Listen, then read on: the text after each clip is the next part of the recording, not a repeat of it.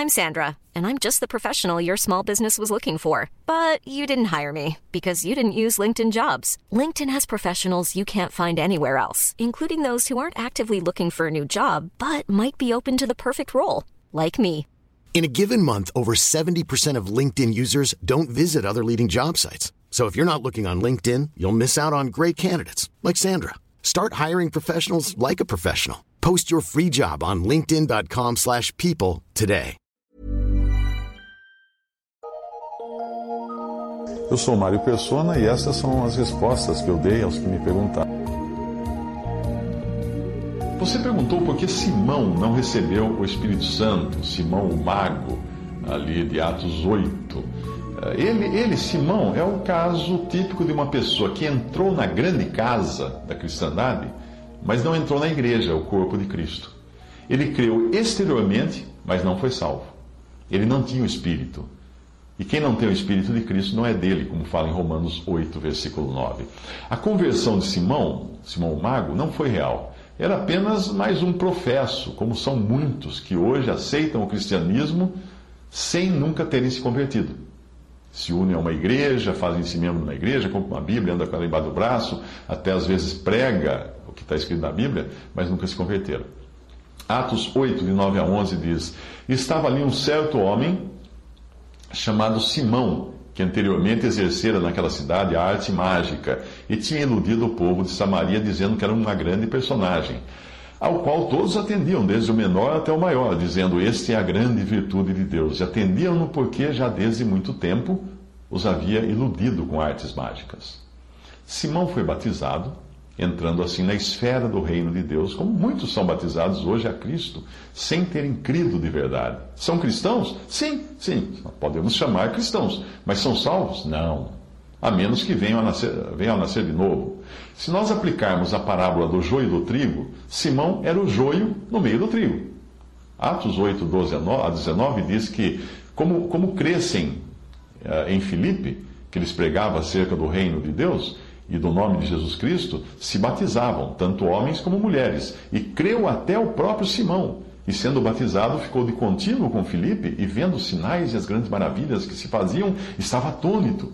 Os apóstolos, pois, que estavam em Jerusalém, ouvindo que Samaria recebera a palavra de Deus, enviaram para lá Pedro, Pedro e João, os quais, tendo descido, oraram por eles para que recebessem o Espírito Santo, porque sobre nenhum deles tinha ainda descido, mas somente eram batizados em nome do Senhor Jesus. Então lhes impuseram as mãos e receberam o Espírito Santo.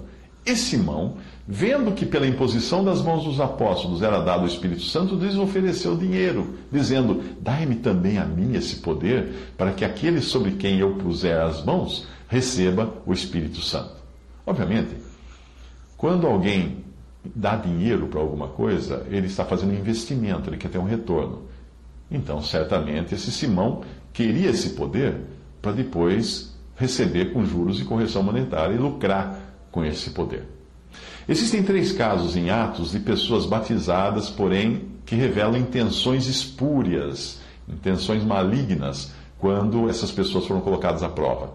O primeiro foi o de Ananias e Safira, em Atos 5, que acabaram mortos por terem mentido ao Espírito. Eu, particularmente, acredito que eles eram realmente salvos, e daí terem recebido uma disciplina tão severa de Deus é o que a Bíblia chama de pecado para a morte, algo que um crente faz que o torna totalmente sem idoneidade para continuar no mundo como testemunho de Cristo. O segundo caso foi o dos gentios que murmuravam contra os hebreus convertidos, porque as viúvas dos que eram gentios estavam sendo negligenciadas no recebimento de recursos, em Atos capítulo 6.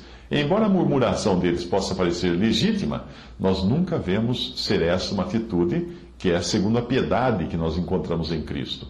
O terceiro caso é justamente o de Simão, o mago. O que há de comum nos três casos? Dinheiro, dinheiro, dinheiro. Simão quis pagar pelo poder de conceder o Espírito Santo a quem ele bem entendesse, obviamente cobrando por isso depois, como costumava fazer com a sua prática de mago, de mágico, as suas magias. Enquanto o pecado de Ananias e Safira envolviam orgulho por desejarem parecer mais generosos do que eles eram, o de Simão foi a primeira tentativa de transformar o cristianismo em um negócio lucrativo. Em poucos séculos, esse negócio lucrativo estaria arraigado no cristianismo por, por meio do catolicismo e depois pelo protestantismo e mais recentemente pelas religiões neopentecostais. O elemento comum em todos os casos é o desejo do homem em transformar em algo pago, seja por dinheiro, boas obras ou penitências, aquilo que Deus concede de graça. Para os mercadores da fé da atualidade, esses que você vê na TV pedindo dinheiro, vendendo carnê e coisas do tipo, continua valendo a forte repreensão feita por Pedro a Simão, em Atos 8, 20 a 21. Pedro disse a ele: O teu dinheiro seja contigo para a perdição, pois cuidaste que o dom de Deus se alcança por dinheiro. Tu não tens parte nem sorte nesta palavra, porque o teu coração não é reto diante de Deus.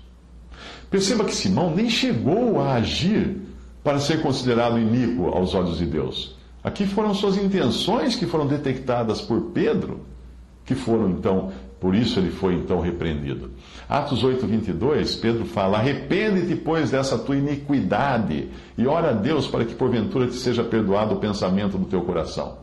Mesmo assim, as palavras de Pedro mostram que ainda havia chance de Simão se arrepender e crer de verdade no Evangelho, o que aparentemente ele não faz, preferindo manter-se fora de qualquer confissão de pecado e de arrependimento diante de Deus. Por isso, ele não roga a Deus por perdão, mas ele, ele pede a Pedro que faça isso.